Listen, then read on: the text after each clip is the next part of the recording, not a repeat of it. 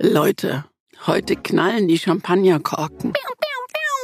Und zwar mindestens 30. Ich muss noch ein bisschen weitermachen, Mona.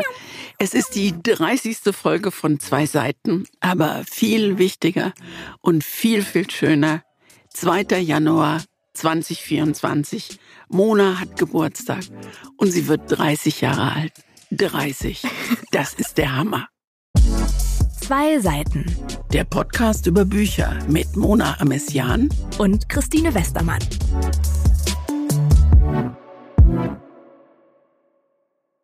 Du darfst jetzt aussuchen, soll ich singen oder soll ich dichten? Dichten. Okay, dann sage ich dir jetzt den Lieblingsgeburtstagsspruch meiner Neffen. Die waren damals sechs Jahre alt und jetzt sind sie 26 und die haben mit heller Begeisterung ein Lied gesungen, das ihnen ihr, ihr Freund beigebracht hat, der schon ein bisschen älter war. Und dieses Lied geht so. Aha. Hoch sollst du leben, an der Decke sollst du kleben, auf den Arsch sollst du fallen, so ist das Leben. Und liebe Mona, ich wünsche dir, ich wünsche dir im kommenden Jahr, ich wünsche dir einfach nur ganz viele Deckenkleber und keine einzige Arschbombe. Ich wünsche dir ein ganz schönes Leben. Stürm weiter so nach vorn, wie du das machst. Niemand kann dich aufhalten, niemand will dich aufhalten, niemand wird dich aufhalten. Und die paar Ecken und Kanten, die so ein neues Lebensjahr natürlich auch hat, die wirst du mit der dir eigenen positiven und gut gelauten Entschlossenheit zu nehmen wissen. Ich wünsche dir ein ganz schönes neues Leben. Oh. Christine, ich habe manchmal noch so Momente und gerade war so einer, da schwebe ich wie so über mir und rede so mit der 16, 17, 18-jährigen Mona und die denkt sich einfach, Christine Westermann sitzt vor dir und gratuliert dir zum 30. Ja, so persönlich. Das ist mir eine große so Freude. Schön. Danke. Sehr gerne. Ich, ich ja, bin jetzt, glaube ich, erwachsen. Du bist erwachsen. Empfindest du das so? Ist, ist das was? 30 was Wichtiges? Blöde Frage eigentlich, weil jeder Geburtstag wichtig ist. Nee, aber 30 ist schon nochmal ein Ding. Und ich frage mich immer, ist das was Wichtiges, weil die Gesellschaft daraus irgendwie so was Wichtiges gemacht hat? Oder würde ich es auch wichtig finden und auch als so eine wichtige Lebensstufe sehen, wenn das gesellschaftlich gar nicht so wäre. Aber so was, ist, was bedeutet es denn? Ist das neue Jahrzehnt, das losgeht? ist es die runde Zahl? Ist es das, der mögliche Beginn, erwachsener zu werden, noch erwachsener zu werden? Die Flipzeit ist vorbei oder was ist es? Ich glaube, also ich glaube, nach 18 ist 30 schon so die nächste Stufe, auf der man innehält und zurückguckt und nach vorne guckt. Zurückguckt im Sinne von, jetzt ist die Jugend vorbei, die wilden Zwanziger und so die Zeit, in der man, glaube ich, geformt wurde als Mensch und sich ausgetobt hat und auch immer so ein bisschen noch so Welpenschutz hatte, weil man ist ja irgendwie was mit 20, ist man ja jung und ungebunden im Sinne von mach doch, geh doch auf 30 Festivals pro Jahr. Es ist deine Jugend, es ist so, tob dich aus, Kind. Und dann wird man 30 und auf einmal ist da diese neue Zahl vorne und dann ist so ein bisschen der, der Duktus in unserer Gesellschaft, jetzt ist auch der Spaß mal vorbei. Jetzt beginnt der Ernst des Lebens. Empfindest du das so? Ja, ich, ich hatte halt, glaube ich, nicht diese wilden, wilden Zwanziger, die andere hatten. Ich habe schon früh viel gearbeitet und bin schon lange gebunden, auch so was Beziehungen und so angeht. Und trotzdem ist da so ein kleines, ja, jetzt, jetzt ist das so das erste Drittel des Lebens. Und wie war das? Was fand ich gut? Wo möchte ich hin? Und das nächste Jahrzehnt wird, glaube ich, wirklich das, was dann den Rest des Lebens entscheidet, auch so die Art, wie man leben möchte. Und es wird einem schon auch bewusst, dass man nicht mehr so viel Zeit hat, um nochmal komplett sich umzuentscheiden. Also wenn du mit 22 eine Entscheidung triffst, eine Ausbildung anfängst oder einen Job oder eine Beziehung oder whatever, denkst du immer noch, ja gut, und wenn das in drei Jahren nichts mehr ist, dann halt nicht, dann was ganz anderes. Weißt du, was ich sehr gerne machen würde? Also vielleicht existiert unser Podcast ja noch in zehn Jahren. Ich würde dir unglaublich gern am 2. Januar 2034 vorspielen, was du von, was du von diesem neuen Jahrzehnt, was du von diesem Geburtstag erwartest. Ich finde es total spannend, dir zuzuhören. Und das ist, ich nehme mich jetzt sehr zurück, weil ich nicht damit kommen will, dass ich sage, es kommt noch so viel Leben und es kommen noch ganz andere Entscheidungen und es kommen noch ich glaube, das Leben trifft für dich die Entscheidung. Du triffst sie auch, aber das Leben trifft die viel größeren. Und das kann man vielleicht wirklich nur sagen, wenn man schon ein bisschen mehr Leben gehabt hat. Und darauf möchte ich jetzt auf keinen Fall eingehen. Ich schon, weil ich mich das interessiert, wie du auf jetzt so eine 30-jährige Person guckst. Muss ja nicht ich speziell sein, sondern 30-jährige Frauen insgesamt heute. Ist das so, dass du die anguckst und sagst, süß, werdet ihr erstmal groß oder Erinnerst du dich auch noch an dieses Gefühl, wie das ist, auf einmal wirklich körperlich und psychisch zu merken, ich glaube, ich bin jetzt auf dem Weg dahin, erwachsen zu werden? Das habe ich viel später gemerkt. Das habe ich mit 50 oder vielleicht an meinem 60. gemerkt. Ehrlich, wie geil ist das denn? Das ist, das siehst du dein wildes Leben. Es hat mit dem wilden Leben aber gar nichts zu tun, sondern einfach zu merken, dass das Leben in jedem Jahr und in jedem Jahrzehnt ein Irrgarten sein kann, in dem man sich verläuft und aus dem man dann auch wieder rausfindet, in dem man Entscheidungen trifft, die sich vielleicht hinterher als nicht richtig rausstellen, aber man hat sie getroffen und das war okay. Also wenn ich zurückblicke, möchte ich auf keinen Fall nochmal 30 sein. Auf keinen Fall. Warum? weil das Leben da, das weiß ich aber erst jetzt mit 75, so komplett unklar war, weil ich überhaupt nicht wusste, wo ich hin will und wo das Leben mit mir hin will. Ich, ich kann mich zum Beispiel nicht mehr an meinen 30. Geburtstag erinnern, weil er einfach zu lange zurückliegt. Aber ich, war das nicht der mit dem Spanferkel? Das war der mit dem Spanferkel und das war toll, weil das, da, das meine ich zu sehen, wie die da durch die Wohnung mit diesem Tier auf dem Tablett laufen. Aber ich kann mich zum Beispiel bis auf einen, einen Mann, den ich sehr geliebt habe, der aber mittlerweile schon tot ist, kann ich mich an gar keinen erinnern, der auf diesem Geburtstag dabei war. Ich weiß, dass in meinem Wohnzimmer damals ein Strandkorb stand, weil ich auf der Insel Sylt gedreht hatte, was über Strandkörbe für die Drehscheibe. Und ich dann gedacht habe, ich müsste jetzt auch dringend so einen Strandkorb haben. Ist doch besser als eine Couch. Und dann kam der Strandkorb und dann ging der nicht durch die Wohnungstür, weil, weil die zu schmal war. Und dann musste der von über die Balkone, egal. So daran kann ich mich erinnern, an dieses rot-weiß gestreifte Ding. Aber ansonsten erinnere ich mich nicht mehr. Ich erinnere mich an meine Berufszeit, wo mir jemand gesagt hat, ein sehr wohlmeinender Redakteur, der hat gesagt, du, du, ich wusste überhaupt nicht, was ich gut kann. Und der hat gesagt, du musst dich auf jeden Fall spezialisieren. Nimm sowas wie Gesundheitswesen oder was weiß ich denn, Außenpolitiker. Also und es hat mich kein bisschen interessiert und ich habe es nicht gemacht. Er hatte recht, theoretisch mit dem, was er gesagt hat. Hast du dann ja auch gemacht, Bücher. Genau, und ich habe irgend, aber das begreifst du, ich wusste es mit 30 nicht. Und wenn ich jetzt zurückdenke, weiß ich, dass ich mit 30 so viel nicht gewusst habe.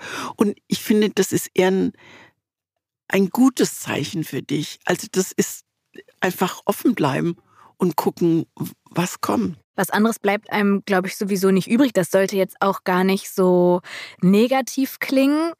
Aber ich habe mich schon auch gefragt, jetzt mit Blick auf diesen Geburtstag, der jetzt für mich ganz innerlich, persönlich gar nicht so ein großer Umbruch ist.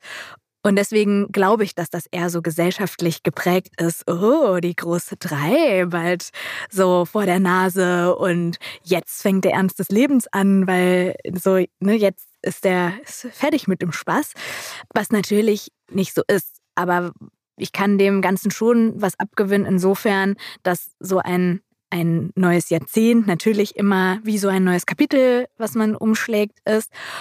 Und man dann nach vorne guckt und sich schon vorstellen kann, dass dieses Jahrzehnt sehr prägend sein wird, was man aber natürlich bei jedem denkt. Also ich weiß nicht, wenn du zurückguckst, was war dein Lieblingsjahrzehnt oder das Wichtigste in deinem Leben? Kann ich gar nicht sagen. Weiß ich nicht. Also ich finde jetzt das Jahrzehnt der 70 finde ich interessant. Also finde ich auch spannend. Also interessant, ja, ist ein, kein gutes Wort. 60 fand ich noch so, also je älter ich werde, desto, desto bestimmter werde ich. Also desto, desto klarer wird das Leben irgendwie. Das finde ich schön. Ich also du bist ja jetzt zwischen 30 und 40 ist ja auch mehr oder weniger das Alter, wo man sich entscheidet, ob man ein Kind bekommen möchte. Und ich habe zum Beispiel, mich haben Freundinnen gedrängt, deine biologische Uhr tickt und mach und du musst und du wirst es bereuen. Und ich habe instinktiv gespürt, dass es entweder noch nicht an der Zeit ist oder dass es nie meine Zeit sein wird, ein, Kind zu bekommen. Und ich habe dann irgendwann mal mit Mitte 30 oder so mit der Pille aufgehört, weil ich auf diese Ratgeberinnen gehört habe und war Gott froh, immer am Monatsende, wenn dann meine Periode kam. Und ich bin jetzt sehr, sehr froh, dass ich keine Kinder habe, weil es ist gut, dass ich es nicht gemacht habe. Und das ist ein ganz klarer Entschluss, weil ich wollte kein Kind, ich wollte eine Familie. Und dazu gehört Mutter, Vater, Kind. Und der Mann, mit dem ich das wollte, der war nicht da. Der kam dann. Also gehört für dich. Das ist natürlich ja auch was total Spannendes. Wir werden auch noch mal eine Folge zur Familie machen. Das wandelt sich ja auch, ne? Dass es jetzt ja auch Frauen gibt, die sagen, und das ist möglich, ich mache das allein. Ja, wollte ich nie. Mhm. Ich wollte nie alleinerziehend sein, weil eben Familie war für mich wichtig. Ich glaube, Familie war für mich noch wichtiger als ein Kind. Wenn das dazugekommen wäre, wäre es gut gewesen. Aber es ist kein Kind gekommen, zum Glück. Und meinem Leben hat nichts gefehlt. Mhm. Ich, man, ich rede wieder, das kennst du mittlerweile, wie der Blinde vom Sehen. Ich habe keine Ahnung, was, wie es gewesen wäre, ein Kind zu haben. Ich habe zwei Neffen. Die wunderbare Geburtstagslieder dichten. Genau, das, äh, also die sind Zwillinge und die sind jetzt 26. Und die habe ich als Tante begleitet und das war oder ist großartig. Und da steckst du, das ist wie Oma eigentlich, weißt du, da steckst du alles rein, von dem du denkst, dass Kinder das brauchen und sich wünschen und so. Ja, aber es ist dein Geburtstag, ich will es gar nicht. Aber genau solche Gedanken, die hatte man natürlich am 20. Geburtstag nicht. Das meine ich mit, es ist eine ja. neue Zeit und das meine ich auch damit, wenn ich so häufig betone, das habe ich ja auch in einigen Folgen schon gesagt, dass ich diese Zeit gerade um die 30 und da ändert jetzt ein Tag, gestern war ich 29, heute bin ich 30, das ändert natürlich ja nichts, aber es steht halt auf dem Papier und man weiß, man nähert sich der 30 oder man überschreitet die 30 jetzt. Und es ist einfach irgendwie eine Zeit, in der auf einmal so Erwachsenengedanken in den Kopf kommen, die man eben vor zehn Jahren nicht hatte. Da hat man sich um ganz andere Sachen gesorgt und sich mit ganz anderen Dingen beschäftigt und war noch gar nicht so gesetzt irgendwie und auch gefühlt der Druck war noch nicht so groß, der auf einem lastet. Und es kommen ja auch immer, also ne, so Eltern werden älter, man will Karriere machen, man will aber auch eine Familie oder will man eine Familie in welcher Form, Freund, Freundschaften zerbrechen, welche halten jetzt für immer. Mit 20 denkst du dir noch, ja, ich gehe noch fünfmal Backpacken nach keine Ahnung wo, da werde ich schon noch Leute kennenlernen. Oder ne, so mit 20 kannte ich meine engsten Freundinnen jetzt noch gar nicht oder viele davon. Aber irgendwann jetzt ist auch so Ende, wo lernt man denn dann jetzt noch jemanden kennen? Sowohl, also Freundinnen, die Single sind, haben wirklich Druck, weil sie merken, die biologische Uhr, von der du gesprochen hast, die tickt. Und also so, es sind, es ist irgendwie so ein bisschen angestrengter, das Denken. Und gleichzeitig ist es aber natürlich auch schön, weil man immer mehr ankommt bei sich. Was wäre denn das Schönste, was dir in den nächsten zehn Jahren passieren könnte? Dass es ein bisschen klarer wird. Also was du gerade gesagt hast, da habe ich schon gemerkt, das wünsche ich mir. Vielleicht nicht erst mit 60, dieses, ähm, also Klarheit im Leben zu haben und so die Weichen gestellt zu haben. Und ich glaube, dass das bei jedem in einer anderen Geschwindigkeit passiert und dass bei mir bestimmt auch schon früh mehr Weichen gestellt waren als bei anderen. Aber so, so ein paar Sachen, bei denen ich gerade einfach nicht weiß, was ist die richtige Entscheidung oder was ist. Und ich rede jetzt gar nicht äh, über Kinder unbedingt, sondern auch so ganz generell Lebensmodelle. Man hat ja das Gefühl, die Welt steht einem offen und gleichzeitig ist da auch so ein Gefühl von, ja, irgendwann muss ich doch jetzt dann auch mal einen Ort finden, zum Beispiel, wo ich sage, hier will ich jetzt für immer wohnen. Muss ich das überhaupt? Nein, natürlich nicht. Aber bisher habe ich immer nur in Wohnungen gelebt, bei denen ich dachte, ja, das ist jetzt erstmal die Einzimmerwohnung, ja, jetzt erstmal hier zur Miete, irgendwann vielleicht mal selbst was besitzen, aber will ich das eigentlich oder nicht? Und also das habe ich ja auch schon häufig erwähnt, dass das so Wohn, Arbeit, Familie und Privatleben, das sind alles gerade so Dinge, die sich setzen, aber du denkst so, jetzt könnte ich noch mal alles verändern, aber vielleicht in 10, aber 20 Jahren nicht mehr. auch mit 42 noch. Ich weiß, aber irgendwie im Kopf und in ja, unserer ja. Gesellschaft ist so ist so dieses das wäre jetzt mal gut, jetzt mal so ein paar Dinge ich festzuhalten. Ich versuche gerade zu überlegen, ob ich solche Gedanken, wie du sie jetzt formulierst, ob ich die damals auch hatte und einfach vergessen habe. Ich glaube, wir sind da sehr verschieden. Ja, glaube ich. Sehr verschieden. Und das finde ich so bereichernd, weil du mir manchmal so Sätze sagst, weil ich denke, ja, sie hat komplett recht. Ich hätte so, so du. Du hast, du hast komplett recht. Und das tut dann voll gut, weil du so ein anderes Leben geführt hast als viele andere. Also, ich will es nicht wieder sagen wild, aber einfach, es sind gefühlt sind ein paar Dinge bei dir einfach nicht so gesellschaftsgenormt gelaufen, sondern einfach so, wie sie für dich passiert sind. Und jetzt sitzt du hier und sagst, es war total richtig und entspann dich mal, du wirst nur 30. es war total richtig und ich glaube, was, was ganz wichtig dazu ist mit all den Fehlern, die passiert sind. Also das ist ja, ich bin schon wie so ein Guru. Das ist ja wirklich, die Niederlagen sind das, an denen du wächst im Leben. Und das finde ich so toll. Also dass du, dass du denkst, Herrgott, ist das schief gelaufen. Und ich sage nicht, hätte ich doch damals bloß, sondern ich sage, es war gut, dass es so war. Und das ist, also das wünsche ich dir sehr, das wünsche ich dir sehr, dass das in deinen 30er Jahren kommt, bei den mittelgroßen Entscheidungen, die du treffen musstest. Du denkst, war ein Fehler, aber es war trotzdem gut, dass ich so gemacht habe. Mhm. Und ich glaube, das ist diese, das ist wirklich die Schönheit. Und schon reden wir wieder über mich ganz kurz. Es ist die Schönheit des Alters, dass du merkst, dass alles dazugehört. Dass alles dazugehört. Die Zweifel, die du mit 30 hast, die, die, die vielleicht Mutlosigkeit, die du mit 40 hast, weil du es noch, noch gar nicht alles erlebt hast, die Zweifel, die du, die du haben wirst, wenn du 50 wirst und die, und du merkst langsam, es kommt eher auf eine innere Schönheit als eine äußere. Und also dieses ganze Gesamtpaket Leben. Und das geht jetzt, glaube ich, mit Schmackes auch los und mit was 30. Ich voll schön finde, ich glaube auch seit wir uns so kennen, ich habe überhaupt keine Angst vorm Älterwerden. Also es ist nicht so, dass ich jetzt am 30. Geburtstag in der Ecke sitze und denke, es ist so schlimm, weil ich trauere meinen 20ern hinterher. Das ist es gar nicht. Es ist eher so, äh, eher so dieser neue Abschnitt oder dieses Weiterkommen im Leben und wo will ich denn hin? Aber nicht so diese Sorge vorm Älterwerden. Das ist jetzt überhaupt gar nicht mein Gedanke gerade jetzt mit Blick auf diesen Geburtstag, weil ich glaube, das haben schon auch viele, dass dann 30 auf einmal so ist, oh mein Gott, jetzt bin ich 30. Das habe ich nicht. Bei mir ist es wirklich eher so, was kommt jetzt? Also es ist, glaube ich, auch, ich habe jetzt die Sorge, dass das alles zu negativ klang. Es ist eher so eine Neugier auch auf das, was jetzt kommt und eine Vorfreude auf einen nächsten Step, der sich aber, glaube ich, noch so ein bisschen entknoten muss. Das Leben muss sich so ein bisschen entknoten und jetzt ist man so ein bisschen fertig geformt im Kopf und jetzt ist so, wohin geht meine, meine Fahrt? Wohin fahre ich? Rechts, du hast links, keine Ahnung, wie viel Platz noch in deinem Kopf ist, wo sich noch was entwickeln kann. Das ist, also ich finde es immer spannend, wenn ich jetzt auf junge Leute gucke.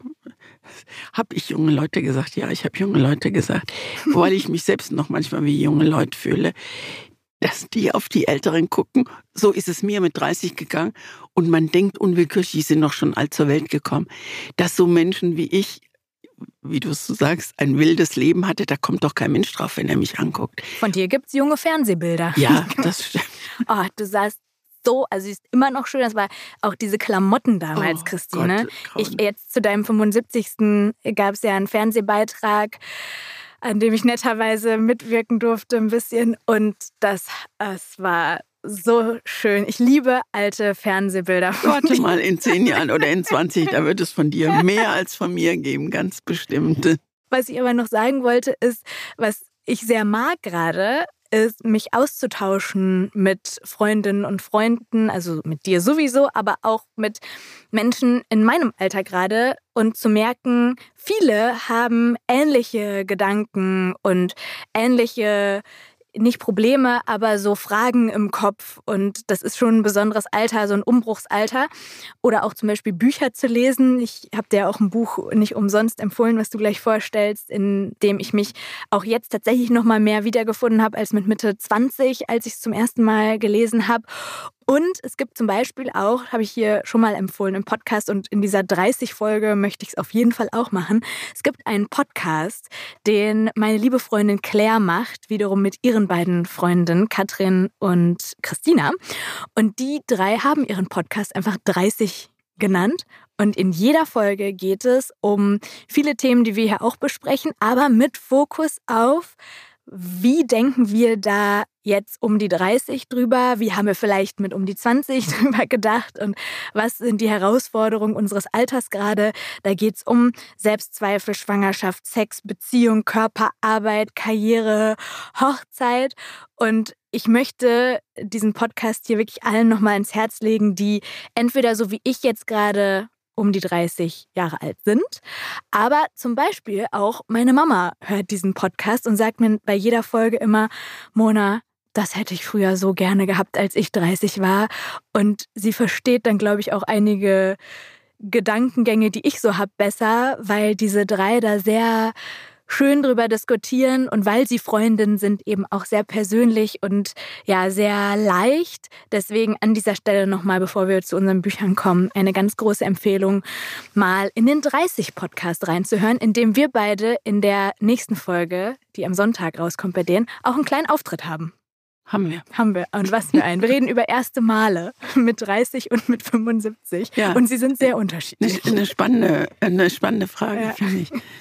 Sollen wir mal zu unseren Büchern kommen? Sehr gern. Mona hat mir vorgeschlagen für die 30, auch für ihre 30, drei Wünsche von Laura Karasek. Und ich mache es mir jetzt leicht. Statt einer Inhaltsangabe möchte ich gerne den Klappentext vorlesen. Drei Frauen um die 30. Drei ganz unterschiedliche Leben. Ein und dasselbe Gefühl.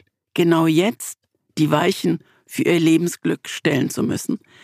Rebecca schwankt zwischen Karriere und Kinderwunsch. Maxi setzt für eine leidenschaftliche Affäre alles aufs Spiel. Und Helena erhält zwei Nachrichten, die ihr schmerzhaft bewusst machen, dass es Dinge gibt, auf die wir keinen Einfluss haben. Selbsterfüllung und Familie, Lust und Liebe, Abschied und Neubeginn. All das liegt so nah beieinander und doch so weit voneinander entfernt. Wofür soll man kämpfen in einer Welt, in der vermeintlich alles möglich ist? So.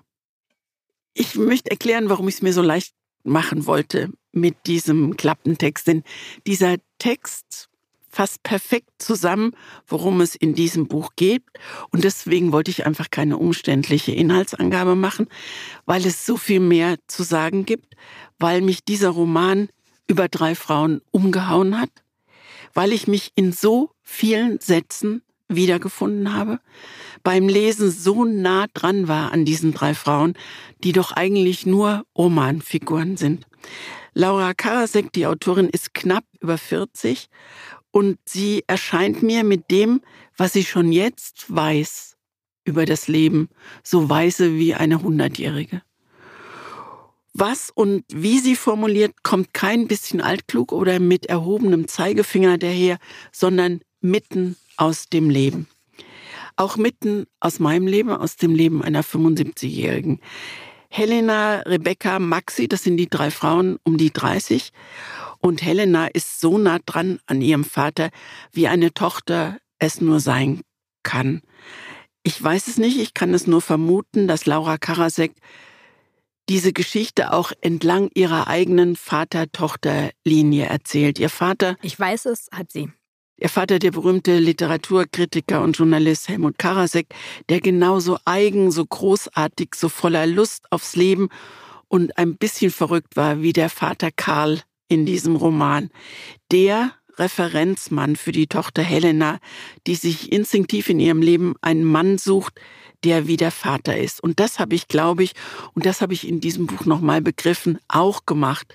Ich habe nach einem Referenzmann gesucht. Ich habe nach einem gesucht, der so ist wie mein Vater, ohne eigentlich zu wissen, wonach ich gesucht habe. Mhm. Das war eine Erkenntnis in dem, in dem Buch, die mich, während ich es gelesen habe, sehr bewegt und sehr umgetrieben hat. Dann Rebecca, die Frau zwischen Karriere und Kinderwunsch. Sie war mir am wenigsten nah. Wie sich aber dann die Geschichte, wie sich ihr Leben entwickelt, war für mich am Ende die größte und die schönste Überraschung. Und dann Maxi, die eine leidenschaftliche Affäre hat, obwohl sie verheiratet ist, die Sätze raushaut wie, vielleicht kann ich das, zwei Männer lieben. Und in diesen einen Mann ist sie vielleicht nur kurzfristig verschossen und den anderen will sie fürs Leben. Bloß, dass ihr die Verliebtheit so formuliert, die Autorin das im Roman, dass die Verliebtheit ihr gerade mit schillernden Farben vorgaukelt, sie sei eigentlich das schönste Gewand, was ein tolles Bild ist. Und ich habe mich also großes Wort, ich nehme es mal ein bisschen, ich wollte gerade sagen, ich habe mich 100 Prozent mit dieser Maxi äh, identifiziert. Ich wusste es. Also dieser Satz, dass man, ich sag's mal sehr grob, dass das Gras auf der anderen Seite grüner ist, der zieht sich durch mein Leben und in diesem Roman, ich habe das gewusst, nicht nur unbewusst, ich habe das gewusst, aber wie mir in diesem Roman durch diese Maxi eine Lektion erteilt wird, eine sehr sanfte, das fand ich einfach großartig. Was ist die Lektion?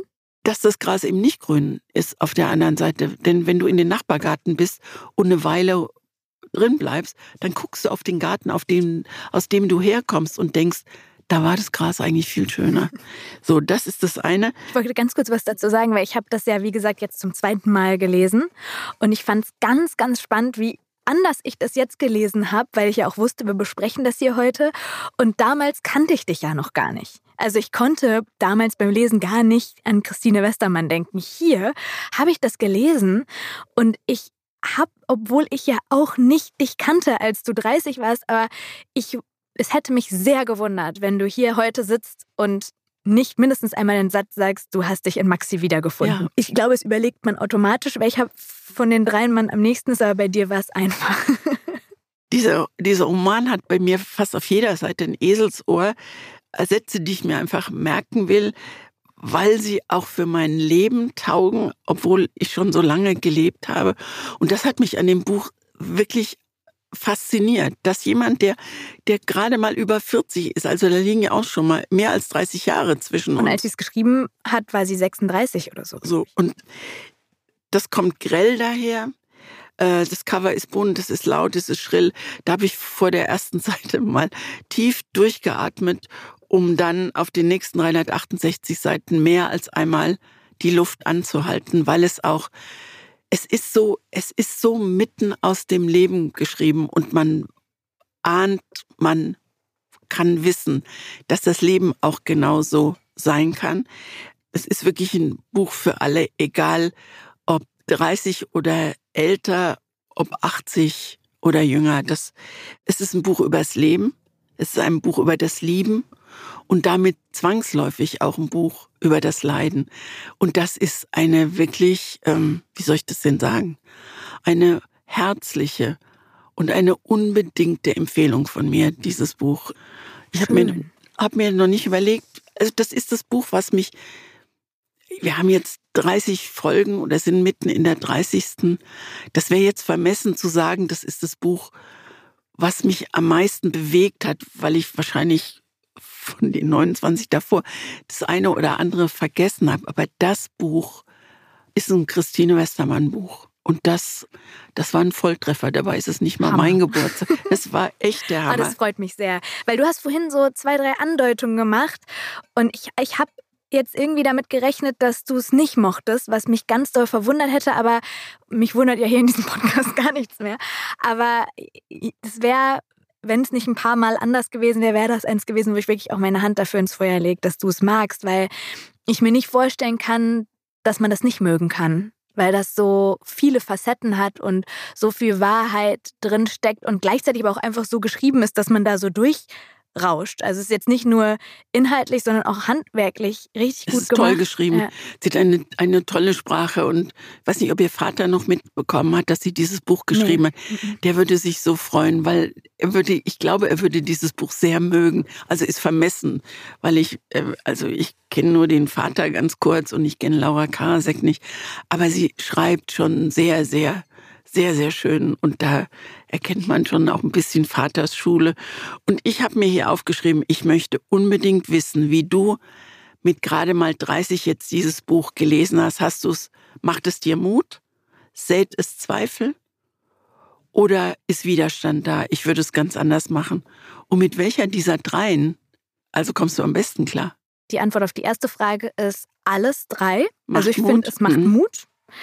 Ich finde, es regt sich an einigen Stellen Widerstand, in denen auch diese drei Frauen so, ich glaube, immer dann, wenn die so gesellschaftlich auch getrieben sind, das, was ich vorhin auch meinte. Und ich finde, es geht hier nicht nur um all das, was du gerade aufgezählt hast, sondern es geht ganz explizit auch ums Frausein in unserer Gesellschaft und um Zwänge, die einem so auferlegt werden von der, der Umgebung, in der wir uns so befinden, die vielleicht Männer nicht haben. Ich glaube zum Beispiel 30 werden ist, wäre jetzt so meine Behauptung, in mehr Fällen für Frauen ein Ding als für Männer und das nicht ohne Grund. Und ähm, gerade mit Laura, also wir kennen uns jetzt echt schon viele Jahre und haben so eine ganz schöne Tradition, dass, weil sie in Frankfurt lebt, wir jedes Mal, wenn ich zur Frankfurter Buchmesse da bin, wir uns zum Spazierengehen treffen und laufen dann am Main entlang und haben ganz tolle Gespräche, mögen uns beide gegenseitig sehr. Und ich weiß, dass sie zum Beispiel auch ganz viel mit Stigmata zu tun hatte in ihrem Leben aus verschiedenen Richtungen. Sie war Rechtsanwältin, hat sechs Jahre lang in einer der führenden deutschen Wirtschaftskanzleien in Frankfurt gearbeitet. äh, Im Namen brauche ich jetzt nicht sagen, aber in einer großen Kanzlei. Und wenn man sie sieht, wer sie nicht kennt, ist ja auch Moderatorin jetzt, hat, macht Fernsehsendungen und so, aber man kann sie auch einfach mal suchen, die ist einfach eine Erscheinung äußerlich, der man dann, glaube ich, oder der manche Männer vor allem dann auch zum Beispiel nicht zutrauen, dass sie eine gute Anwältin ist. Wenn sie da mit Stöckelschuhen, blonden Haaren, tolle Figur, grell gekleidet, keine grauen Blazeranzüge, sondern einfach ganz anderer Style. Das ist das eine, was, glaube ich, ihr Leben lang immer mitgeschwungen ist bei ihr. Und dann auch dieses Vaterding immer die Tochter von zu sein und auch beim Bücherschreiben oder egal was man tut ähm, und wo man unterwegs ist, man ist immer die Tochter von und ja, du bist ja berühmt, weil dein Vater.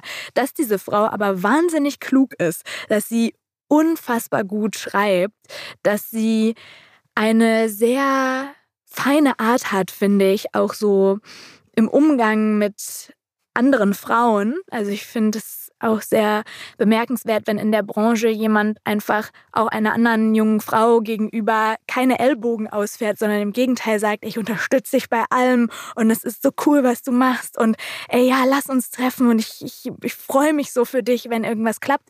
Das hat sie total und das lese ich da auch ganz viel raus. So. Du erinnerst dich an unsere Folge Liebeskummer? Ich erinnere mich an unsere Folge wo Liebeskummer. Ich, wo du gesagt hast, ich habe noch keinen gehabt. Und ich habe nicht Abbitte geleistet innerlich, das ist Quatsch. Weil ich, ich konnte es damals eigentlich gar nicht glauben, aber ich verstehe es viel besser. Du hast diesen Liebeskummer nicht gehabt, weil du schon wusstest, was du wolltest und was gut für dich war. Und ich wusste das ganz lange Zeit nicht. Und das ist, das ist eigentlich was, was ganz Schönes für dich, dass du das so sicher weißt. Es gibt eine Stelle, da heißt es, das sagt Maxi, also die die Affäre hat und eigentlich glücklich, was immer glücklich heißt, glücklich verheiratet ist. Und äh, sie sagt, wir brauchen beides. Den Krämer und den Verrücktmacher. Krämer ist jemand, der dir sehr vertraut ist und der dir die, die Haut mit Sonnencreme eincremt, wenn du einen Sonnenbrand hast. Und der Verrücktmacher ist eben die Affäre, die du hast. Das grüne Gras auf der anderen Seite. Und das beschreibt sie sehr, sehr schön. Und es gibt diese Stelle, die möchte ich gerne mal vorlesen. Und dann sage ich dir, welcher von den dreien ich mich am, ist mir gerade eingefallen, habe ich vergessen ja, zu beantworten. Genau, das möchte ich um. Also vielleicht, Vielleicht weiß ich es schon. Da, aber genau, dann sag gleich mal. das Aber ich kann gleich erst erstmal die Stelle. lesen. Also es ist ein bisschen länger, aber ich habe an dich gedacht. Das erzählt Maxi, der ich mich ähnlich fühle. Sie haben sich jung verliebt, also sie mit ihrem Mann, die ersten Monate in Zweisamkeit verbracht, aneinander geschmiegt, Bücher gelesen und sich mit ihren Körpern vertraut gemacht. Bei dieser ganzen Stelle denke ich an dich. Sie kicherten dauernd und alberten herum, kitzelten sich im Bett, spielten Fang. Sie sind gemeinsam erwachsen geworden. Die Jugend hat ihnen all diese Versprechen zugeflüstert, das gute Leben, die Hochzeit, möglicherweise Kinder. Und jetzt kommt Christine mit Maxi. Maxi geht nicht fremd, weil Hannes, das ist ihr Ehemann, etwas in ihr zerschmettert hat. Sie geht fremd, weil es Spaß macht. Sie geht fremd, weil es aufregend ist, von Zweien begehrt zu werden und geliebt zu werden. Sie geht fremd, weil sie schwach und stark zugleich ist, weil sie sich etwas zugesteht, etwas genehmigt, was sich andere untersagen. Sie geht fremd, weil ihr ein Recht auf Glück zusteht, findet sie. Aber die Liebe, denkt Maxi, die Liebe ist ja schuldlos. Sie kommt ohne Vorsatz und ohne böse Absichten und oft sogar ohne Grund.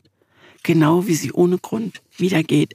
Ich finde wirklich, dass das großartige Sätze sind, bei denen man innehält und wo ich das Buch erstmal hab sinken lassen, weil ich es einfach äh, wirken wollte. Und es gibt es bei jeder der dreien, Genau. finde ich.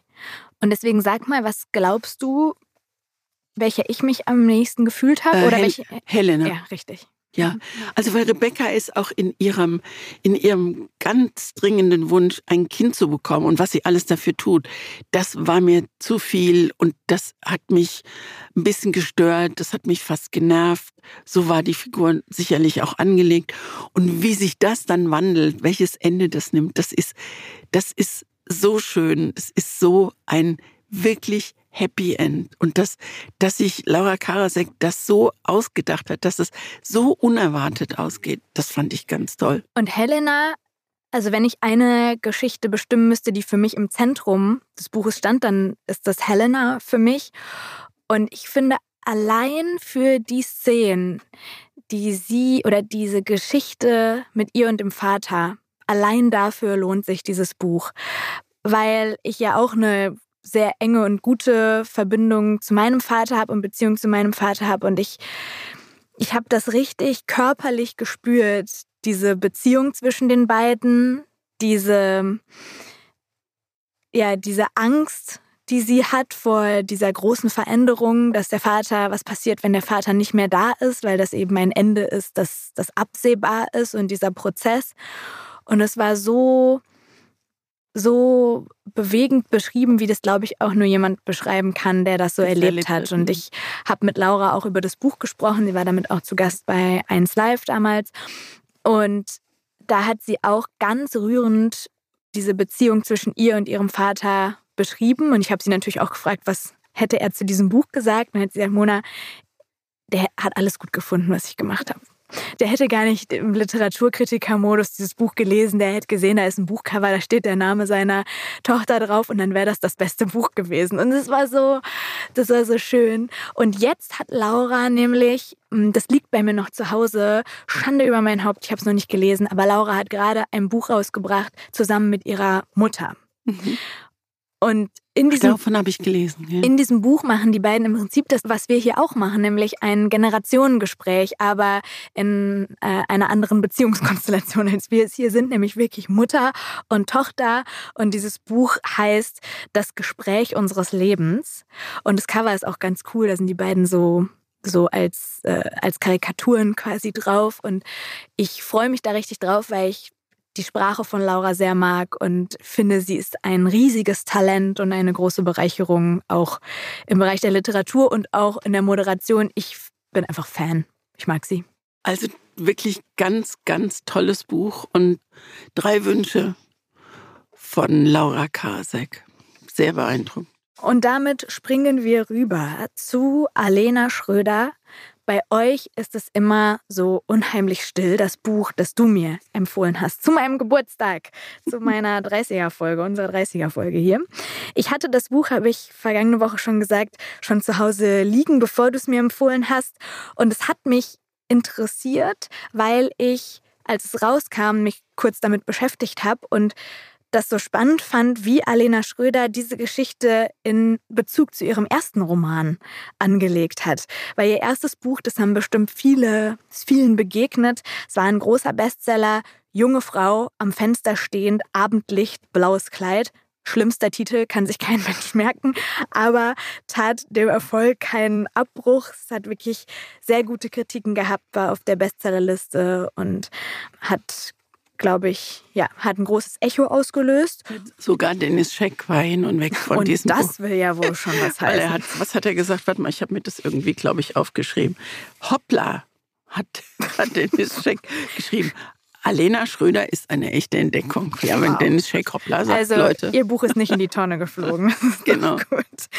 Und in dem Buch, also in ihrem ersten, ging es um die Geschichte der 27-jährigen Hannah und ihrer Großmutter Evelyn und um 100 Jahre Familiengeschichte, die sich nach und nach aufdröseln beim Lesen mit den unterschiedlichsten Aspekten. Und so ähnlich funktioniert dieses zweite Buch jetzt auch. Das ist nämlich eine Erweiterung der ersten Geschichte, die man aber auch komplett losgelöst lesen kann. Man kann es hinten, also ganz hinten im Buch, sind dann nochmal drei, vier Seiten, dass man sich da nochmal reinlesen kann in dieses erste Buch. Ich fand das übrigens ein bisschen verwirrend, weil da die Rollen ja genau umgekehrt sind. Und da habe ich gedacht, Leute, die Werbung habt ihr doch weiß ich ja nicht, ob es als Werbung gemeint, wahrscheinlich nicht. Aber ich fand das verwirrend, weil da ist auf einmal die, die jetzt das Kind ist, die Mutter. Und da ja, genau. Aber wenn man, wenn man das einmal sich in so einer ja. Reihe vorstellt, dann ergibt es ja. schon Sinn. Und dann würde ich sogar empfehlen, wenn ihr beide Bücher noch nicht gelesen habt, erst das zweite zu lesen und dann das erste, weil das hier ist sozusagen, also spielt vor dem vor, ersten. Genau. Ich hoffe, man kann oh, das, uns folgen. Ich glaube, das begreift kein Mensch. Aber macht nichts. Ja. Also Alena Schröder hat auf jeden Fall in einem Interview gesagt, dass sie nach dem ersten Buch einfach das Gefühl hatte, da gibt es eine Person, die so ausgespart wurde und über die gar nicht so viel erzählt wurde oder ein Verhältnis, über das nicht so viel erzählt wurde. Und das ist das Verhältnis zwischen Evelyn, also der Großmutter im ersten Buch, und ihrer Tochter Silvia, die die Mutter ist von Hannah. Und genau darum dreht sich jetzt eben diese Geschichte.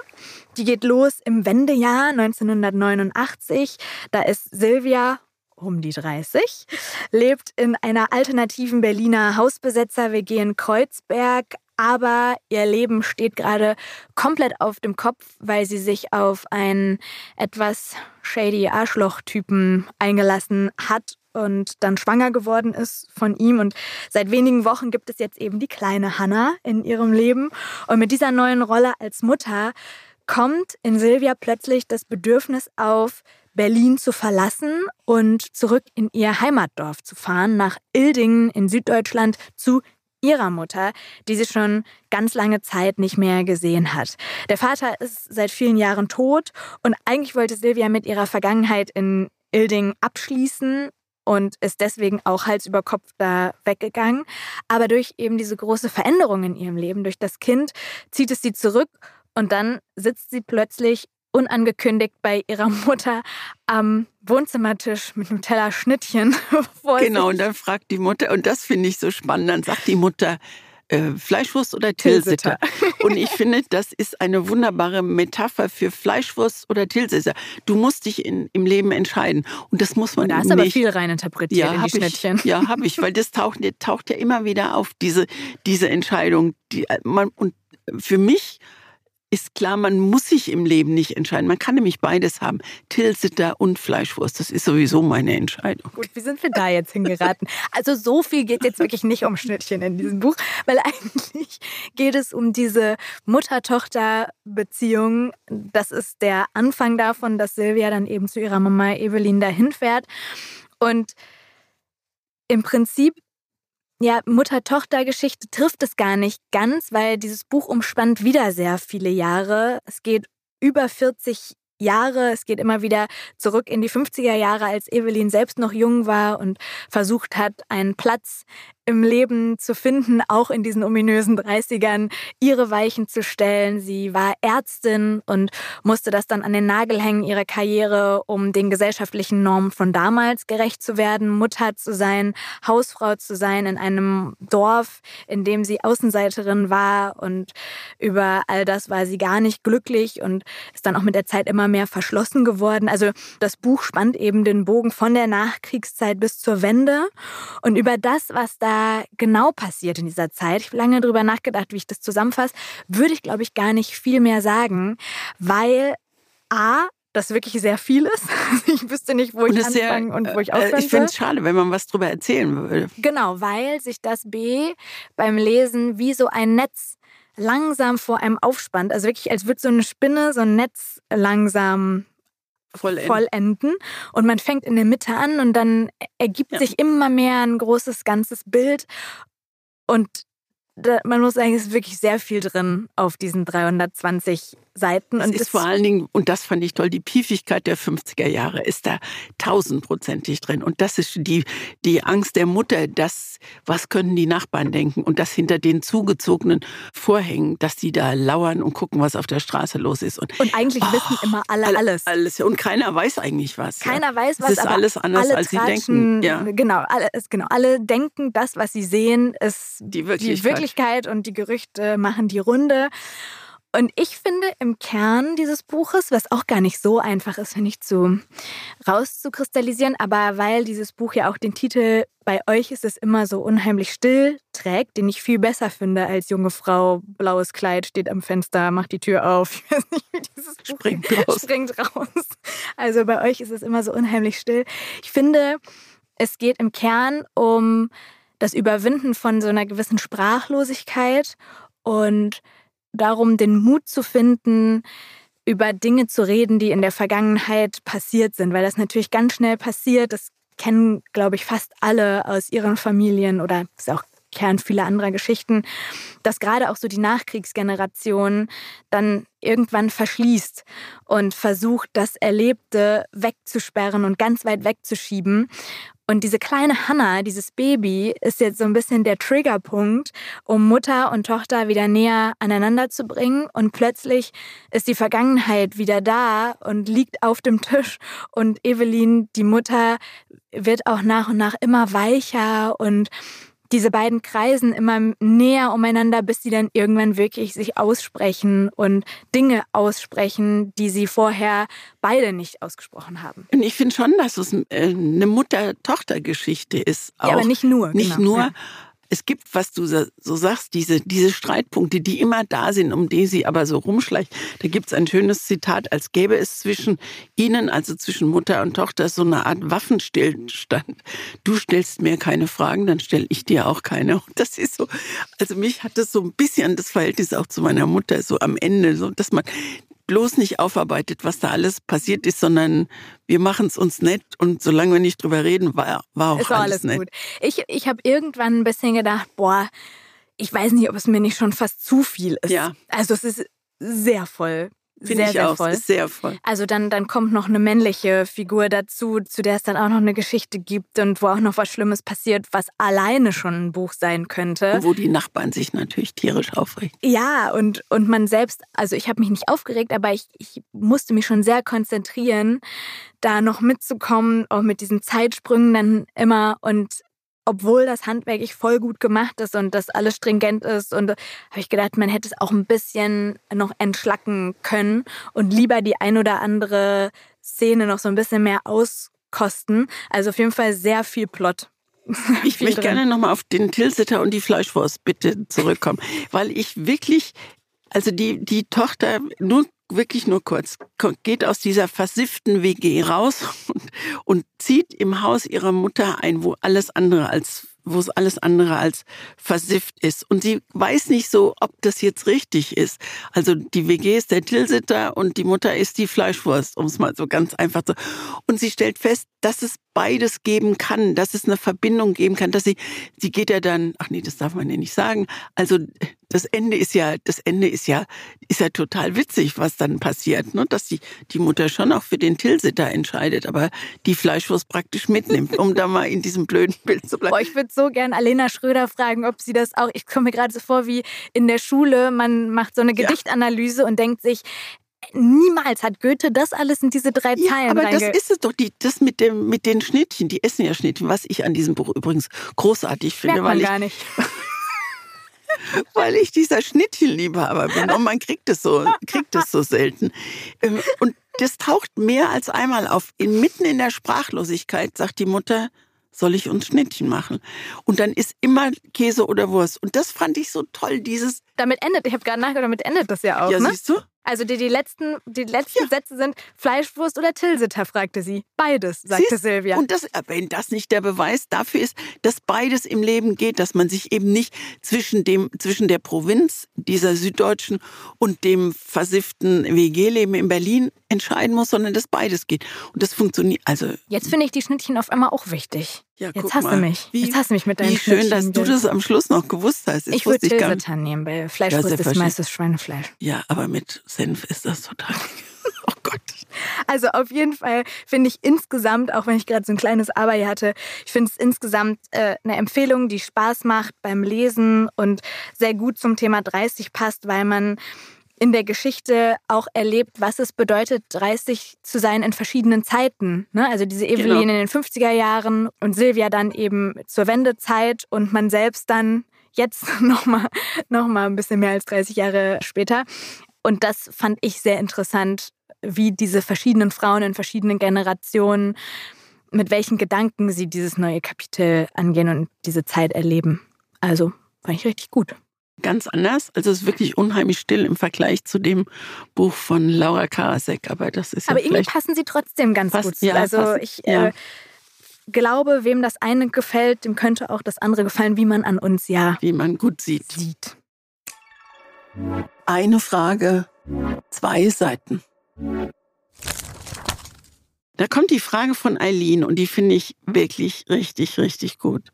Ich habe mir, schreibt sie, beim Hören einer eurer letzten Folgen Gedanken darüber gemacht, ob und wenn ja, wie sehr Bücher und das Lesen unseren Charakter formen. Wie sehr verändert mich das, was ich lese und die Tatsache, dass ich überhaupt lese? Wäre ich ein anderer Mensch, wenn ich keine Bücher gelesen hätte? Ich weiß, philosophische Frage, aber mich würde interessieren, was ihr darüber denkt. Macht unbedingt weiter und hört nie auf. So, wir hören nicht auf, solange ich lebe. Oh, so. Amen. Ähm, Amen, genau.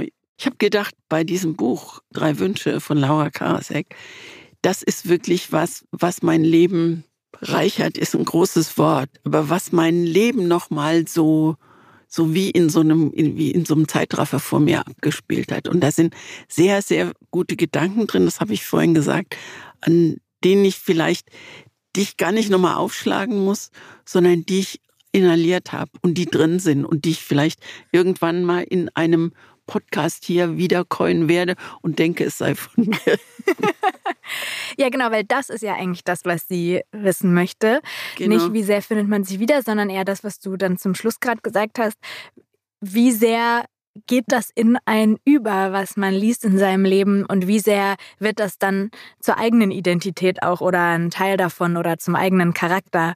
Und das finde ich, also philosophische Frage hat sie da zum Ende so geschrieben, das ist schon untertrieben. Ist, da könnte man ja eigene Forschung und Abhandlungen drüber machen. Aber meine kurze Antwort ist, ich glaube das auf jeden Fall, dass Bücher unseren Charakter formen. Glaubst du, dass du anders wärst, hättest du keine Bücher gelesen? Ja, definitiv.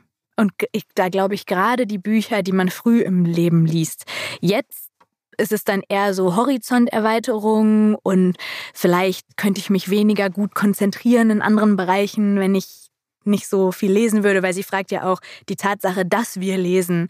Ne, ich glaube, das ist auch was, ich glaube, dass, dass man vielleicht auch dann und das auch sehr früh dann schon lernt, empathisch zu sein, weil du in jedem Buch dich wieder in andere Personen hineinversetzen musst, die vielleicht auch sehr weit weg sind von dir mit ihren Lebensrealitäten.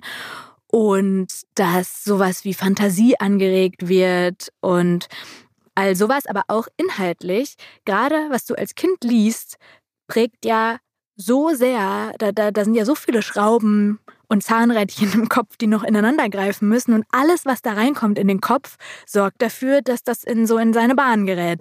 Das ist ja jetzt noch viel mehr, als wenn man 30 wird. Da ist ja alles schon so geformt, wie ich vorhin gesagt habe. Aber als Kind da, da kann ja noch alles verschoben werden. Ich erinnere mich gerade daran, dass ich als nicht mehr ganz Kind, so mit 13, 14, ich weiß nicht, ob ich es schon erzählt habe, da gab es so eine äh, Krankenhausserie aus den USA, Susanne Baden, das war eine Krankenschwester. Nee, das hast du noch nicht erzählt. Und Susanne Baden verliebt sich in ähm, Bill, der ist Assistenzarzt im Krankenhaus. Und es dauert natürlich eine Weile, bis die sich kriegen. Und das hat, das hat glaube ich, fünf oder sechs Bände. Ich habe sie alle gelesen und ich wollte lange einen Arzt heiraten und ich wollte lange auch selbst Chirurgin werden. Das fand ich total spannend. Und du meinst, das kommt aus dem Ich glaube schon, Geschichte? dass das daherkommt, weil das war auch so, ja, das. Warum soll ich? Äh, ich habe immer gedacht, in meinem Leben kommt noch mal ein Dr. Bill. Der hieß dann anders und ich habe ihn trotzdem nicht geheiratet, aber egal. Es ist nie zu spät für Dr. Bill. Naja, jetzt mit 15 muss ich mich auch jetzt ein bisschen anhalten. Und ich habe eben. Irritierte Ärzte. und ich glaube, ich habe, äh, das habe ich schon mal erzählt, dass ich so mit Anfang 20 Bonjour Tristesse von François Sagan gelesen ah, ja. habe. Und da, da sitzt eine junge Frau am Swimmingpool und ist tot, kreuzunglücklich, weil sie alle möglichen Ehen zerstört hat und so. Und dann dachte ich so, mit Mitte 20 genauso ist das Leben ja fast natürlich völlig. Aber das sowas prägt und ich wollte immer nach Südfrankreich und war dann ganz oft da. Ja, genau sowas. Also, weil selbst wenn man dann sagt, man möchte durch ein Buch zum Beispiel einmal nach Südfrankreich und dann fährst du wegen eines Buches einmal nach ja. Südfrankreich mit Anfang 20 und auf einmal ist Südfrankreich ein fester Bestandteil deines Lebens. Genau. Und der Anstoß dafür war ein Buch oder stell dir vor, du hättest Medizin studiert und wärst jetzt Ärztin und das war irgendeine so eine Krankenhausserie.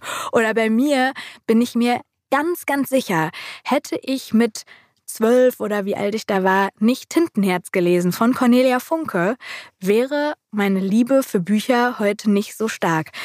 Ich weiß nicht, ob du die Tintenherz-Reihe gelesen hast. Das hat mich so geprägt, diese Geschichte über diesen Mann in dem, in dem Buch, der Charaktere aus Büchern herauslesen kann, wenn die Bücher gut geschrieben sind. Und für jeden Charakter, den er aus einem Buch herausliest, muss einer aus der echten Welt in das Buch. Und ich, und auf einmal wurde. Gänsehaut. Ja.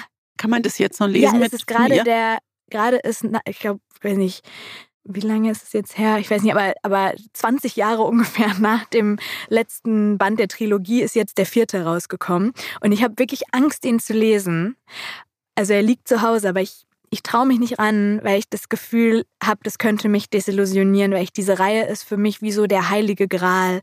Er hat wirklich so einen Ehrenplatz im Regal, weil das so wichtige Bücher für mich waren früher und auf einmal Bücher keine Bücher mehr für mich waren, sondern ganze Welten. Und hätte ich das nicht gelesen, wäre ich vielleicht gar nicht jetzt ja, hier. Das ist ein gutes Beispiel, finde ich. Ne? Und das ist, also das ist dann nicht so, ja, meine, meine inneren Synapsen werden verändert, sondern nein, es ist einfach, man entwickelt Vorlieben oder Abneigungen, Wünsche, Hoffnung, Ängste, Sehnsüchte. Sehnsüchte. Ich denke, also ich, mir ist gerade äh, Kommissar Maigret von Georges Simenon in den Sinn gekommen und äh, in jedem äh, Maigret-Roman wird immer gegessen. Und ich verbinde diese, diese Bücher mit mit Frankreich und dem guten Essen. Und wenn ich in, in Paris bin, dann versuche ich in einer Brasserie möglichst nah an dem Kriminalkommissariat, wo der gearbeitet hat, der Maigret, in so eine Brasserie zu gehen und Schinkenbrot zu essen. Ja, guck. und ganz knuspriges Baguette mit einem eiskalten Bier, weil Maigret sich das immer zu den Verhören hat kommen lassen.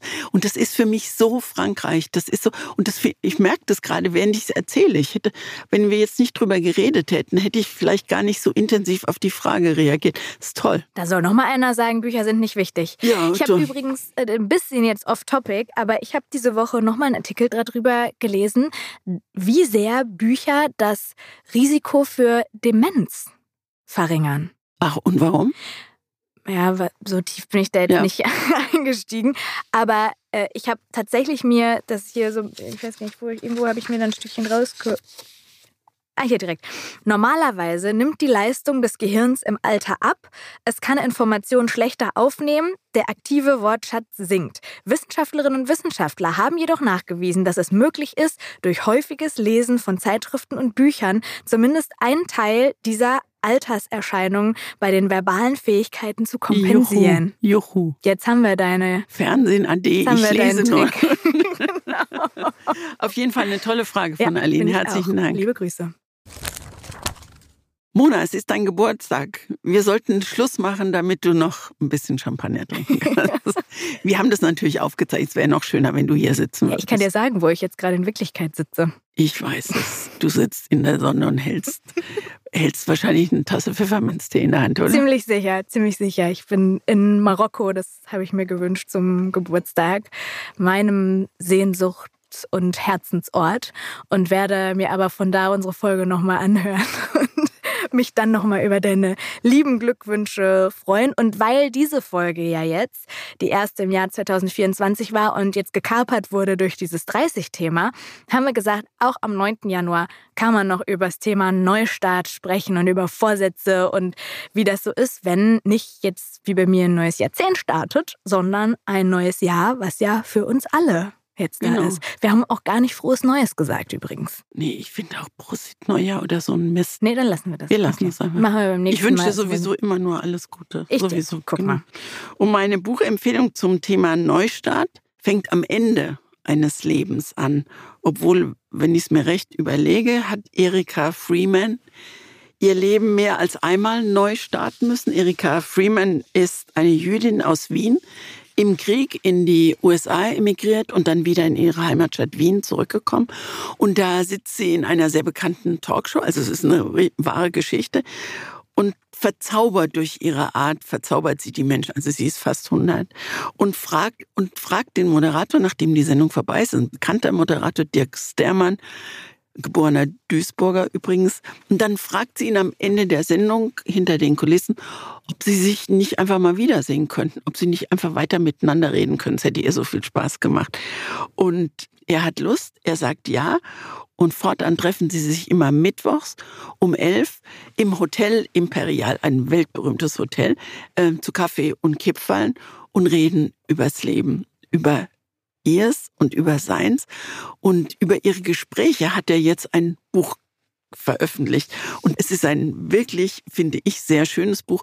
Es heißt, mir geht's gut, wenn nicht heute, dann morgen. Das klingt gut.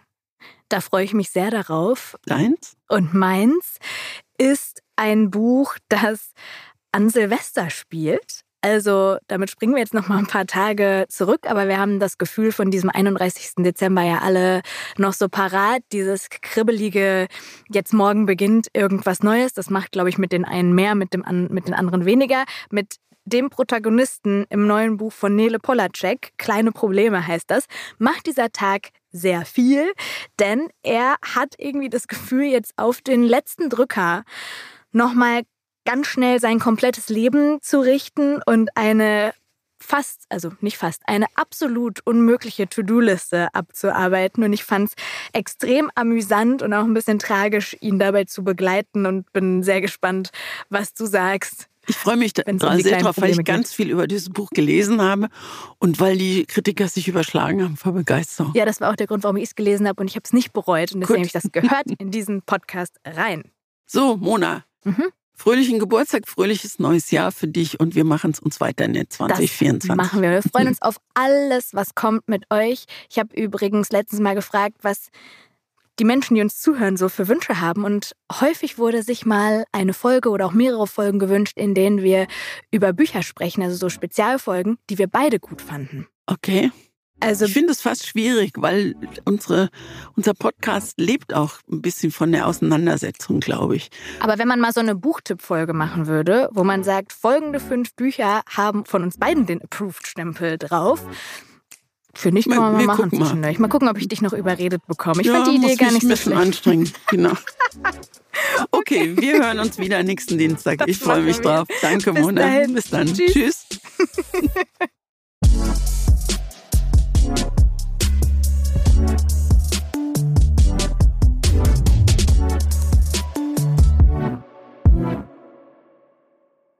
Dieser Podcast wird produziert von Podstars